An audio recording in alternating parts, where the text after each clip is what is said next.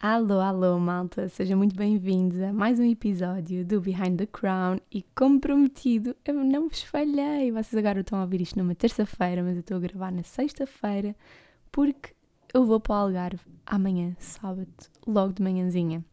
Então seria impossível gravar no fim de semana e gravar enquanto estou lá, por isso decidi gravar com antecedência, mas na verdade o episódio anterior saiu uma terça, eu estou a gravar isto a uma sexta, passaram-se dois, três dias e não há assim muitas novidades para vos contar. Então vim falar assim de algumas coisas que aconteceram nestas últimas semanas que eu ainda não tinha partilhado convosco. Então, a primeira que vocês já sabem que eu vou de férias para Vila Moura e hum, eu acabei por não vos explicar um bocadinho esta dinâmica que nós temos nestas férias em Vila Moura, que vamos todos os anos e que, por norma, quando eu partilho no meu Instagram, as pessoas ainda fazem muitas questões sobre estas férias. Então, uh, isto aqui que nós temos é um time sharing. E o que é que é um time sharing? Eu até fui ver aqui a definição mesmo de, um, destas palavrinhas, não é? E basicamente diz que é um sistema de partilha de uma propriedade de férias em que cada proprietário tem direito a utilizá-la durante uma época do ano pré-estabelecida.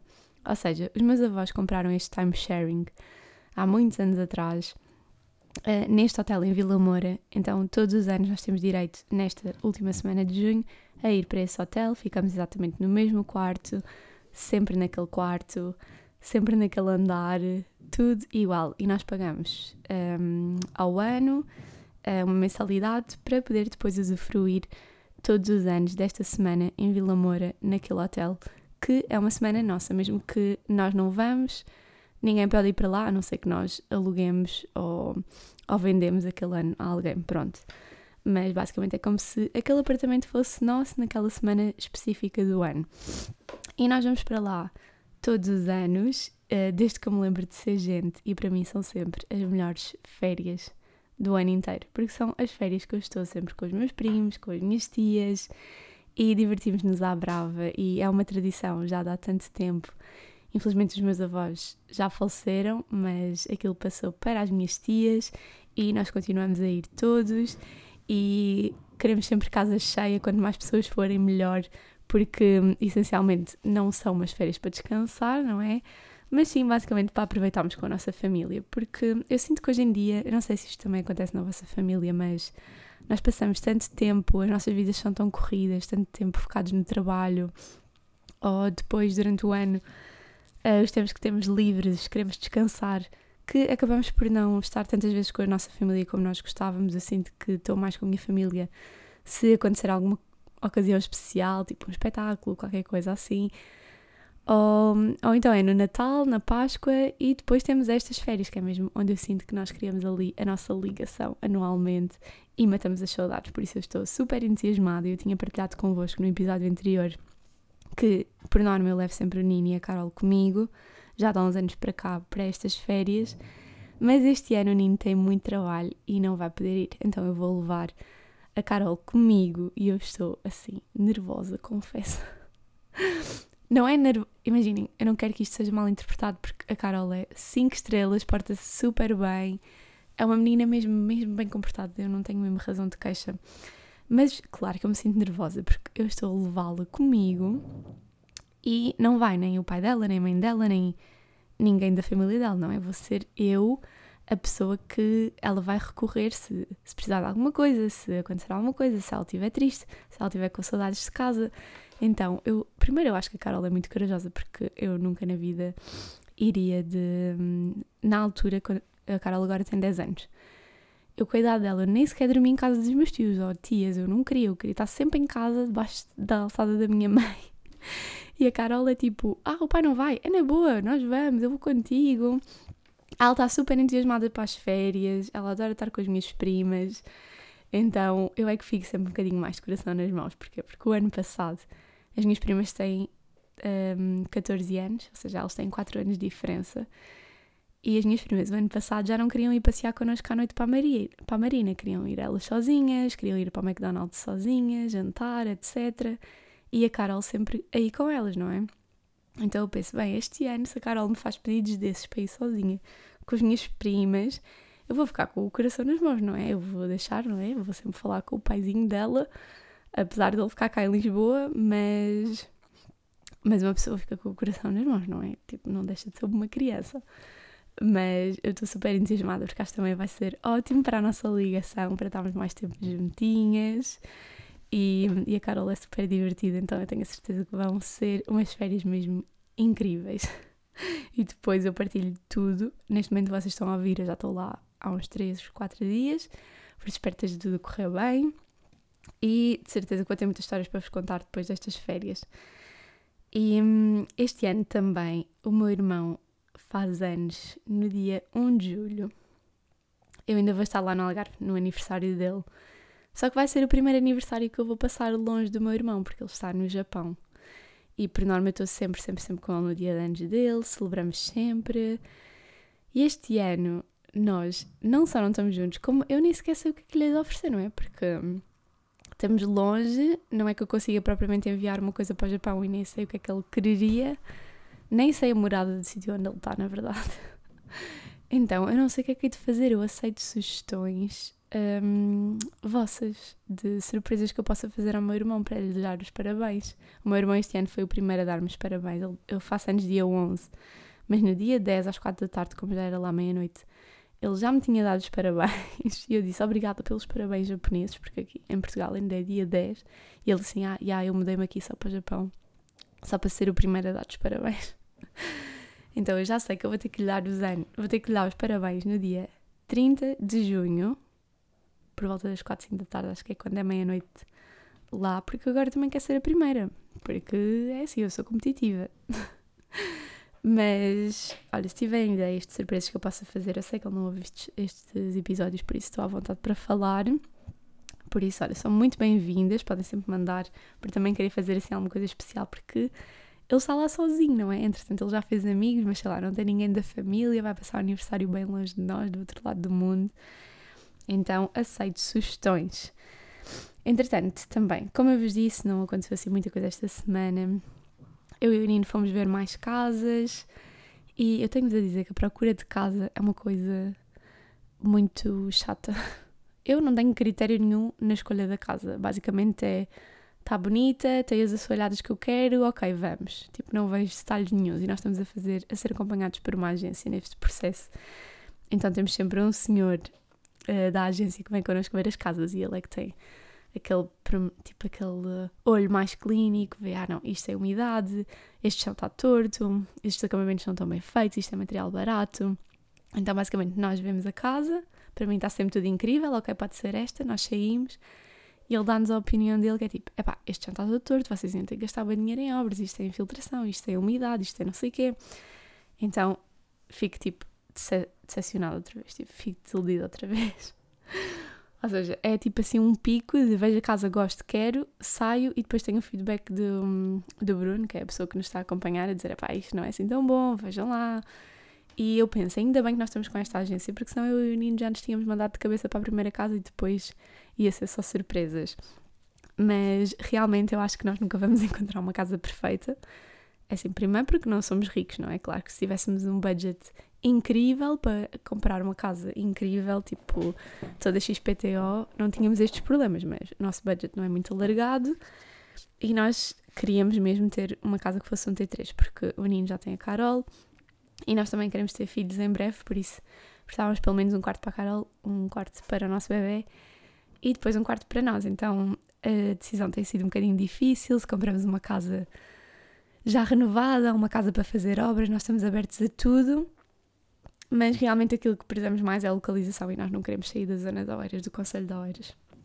E está muito difícil a oferta nesta zona, porque a construção aqui na zona de Oeiras ultimamente tem sido construções de luxo, que nós não temos orçamento.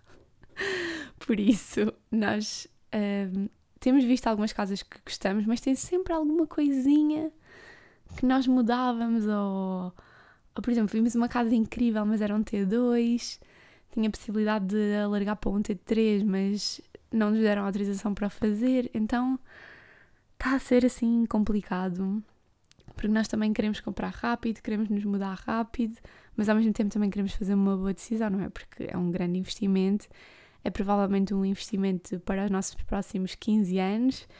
Não quer dizer que depois não, não consigamos comprar uma casa melhor, fazer um negócio melhor, mas pelo menos temos que pensar assim, com que aquela casa vai ficar nossa durante uns 10, 15 anos, não é? Pelo menos assim prevemos. Ou se encontrássemos uma casa que já desse para a vida, melhor ainda. Mas eu vou-vos dando aqui update, mas até agora uh, vimos assim duas casas que gostámos muito, mas cada uma delas tem um, um se, sabem? Então nós estamos aqui a tentar balançar qual dos se's é que pesa mais ou menos. E enquanto isso também vamos procurando outras casas, mas no geral não está fácil este processo. Pois nem quero pensar no processo se for uma casa que precise de obras e isto ainda vai ser assim uma longa caminhada aqui de episódios de podcast sobre este tema, tenho certeza. Entretanto, como eu não tenho assim muita coisa para falar convosco hoje, mas eu não vos queria falhar de todo, eu decidi inspirar-me no podcast da minha amiga Bia, que é o Lá Vai Ela. Se vocês não ouvem, têm que ir ouvir. Eh, eu adoro a Bia, ela é muito, muito querida e adoro o podcast dela. E ela sempre no final de cada episódio, ela fala, diz um facto estranho sobre ela. E eu hoje, como não tinha muita coisa para falar convosco, eu pensei, vou aqui anotar alguns factos estranhos sobre mim e dizer-vos, porque pode ser que também se relacionem e eu não me sinta tão esquisita. Então, o primeiro é que eu não gosto de ter os ouvidos molhados. Tipo, sabem aquela sensação quando saem do banho? É essencialmente quando eu saio do banho. É a primeira coisa que eu tenho que secar é os ouvidos, eu tenho que pôr um cotonete, porque faz-me uma impressão desgraçada ter os ouvidos molhados. Eu não sei explicar o porquê, mas não gosto mesmo, não gosto. Depois, o segundo facto estranho sobre mim é que eu conduzo sempre de mala posta. Tipo, quando eu vou com mala a tiracol, não é como é óbvio, quando é aquelas malas de pôr no ombro grandes, não dá para conduzir com a mala, eu meto no banco do lado. Mas quando eu vou com uma mala a tiracol, eu vou assim para o carro, eu sento-me com a mala a tiracol, eu meto a mala assim para o lado empurra assim mais para o lado, mas eu conduzo sempre com mala a tiracol. Isto se calhar não se devia fazer, não é? Mas olhem, deem-me o vosso feedback porque espero que isto não faça muito mal e, e, espero também não ser a única a fazer isto, porque eu tenho preguiça de tirar a mala de, de tiracol para pôr no banco do lado para depois pôr o cinto e conduzir. Então eu entro como ela está, eu sento-me e vou. depois, outra coisa é que eu não sei escovar os dentes parada. Ou seja, quando eu estou. Tipo, eu já vi alguns memes sobre isto, que é tipo, há dois tipos de pessoas: aquelas pessoas que escovam os dentes parada e as outras que escovam os dentes sempre em andamento. Eu sou aquela pessoa que escova os dentes sempre em andamento. Eu estou a escovar os dentes e, e vou tipo ao quarto, vou à sala, vou à cozinha. Às vezes até faço algumas coisinhas enquanto lavo os dentes, sei lá, tipo, tenho que levar a louça para a máquina. Vou e estou para a louça na máquina enquanto estou a lavar os dentes. Ou seja, eu acho que o tempo que nós perdemos a lavar os dentes é precioso também. E para mim é uma seca estar ali dois ou três minutos a escovar os dentes, só a olhar-me ao espelho ou a não fazer nada. Então eu gosto de passear, gosto de ir fazendo tarefas enquanto eu escovo os dentes.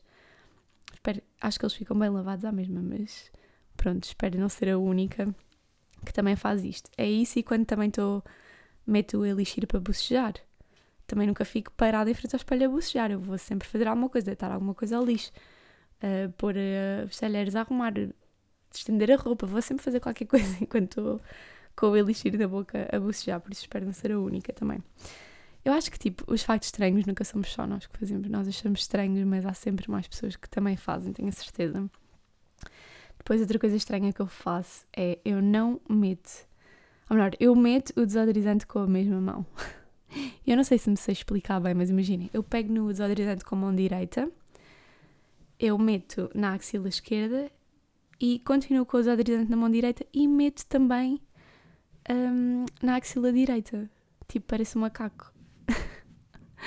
Não sei explicar, mas meto tipo assim o braço bem para cima e consigo pôr o desodorizante que estou a segurar com a mão direita na axila direita. E o Nino é que eu achava que isto era uma coisa normal, que toda a gente punha desodorizante assim, mas o Nino, sempre que me vê pôr desodorizante assim, ele goza comigo. Ele diz: Como é que tu sequer consegues pôr a axila direita, tipo, a mão direita com a axila direita? Tipo, é preciso uma ginástica. Mas a mim dá-me jeito, eu não sei, lá está, porque eu gosto, já perceberam que eu gosto de poupar tempo. Tipo, eu, por exemplo, só o tempo de trocar um, o desodorizante da mão direita para a mão esquerda para pôr na outra axila isso já me dá muito trabalho. Então vai tudo com a mesma mão. E resulta. Depois, outra coisa que eu também faço é que eu não gosto de levar os primeiros produtos da prateleira. Eu vou sempre aos produtos lá de trás, nunca levo aquele primeiro que está exposto, sabem? Tipo, o pacote de bolachas, nunca vai aquele primeiro que está ali à frente. Eu vou lá buscar atrás e eu faço isso com tudo. Com tudo, tudo. Quer seja no supermercado, quer seja em loja de roupas. Eu não gosto nunca de levar a coisa que está à frente. Por isso, eu acho que isso eu não sou a única, porque eu vejo muita gente a fazer o mesmo.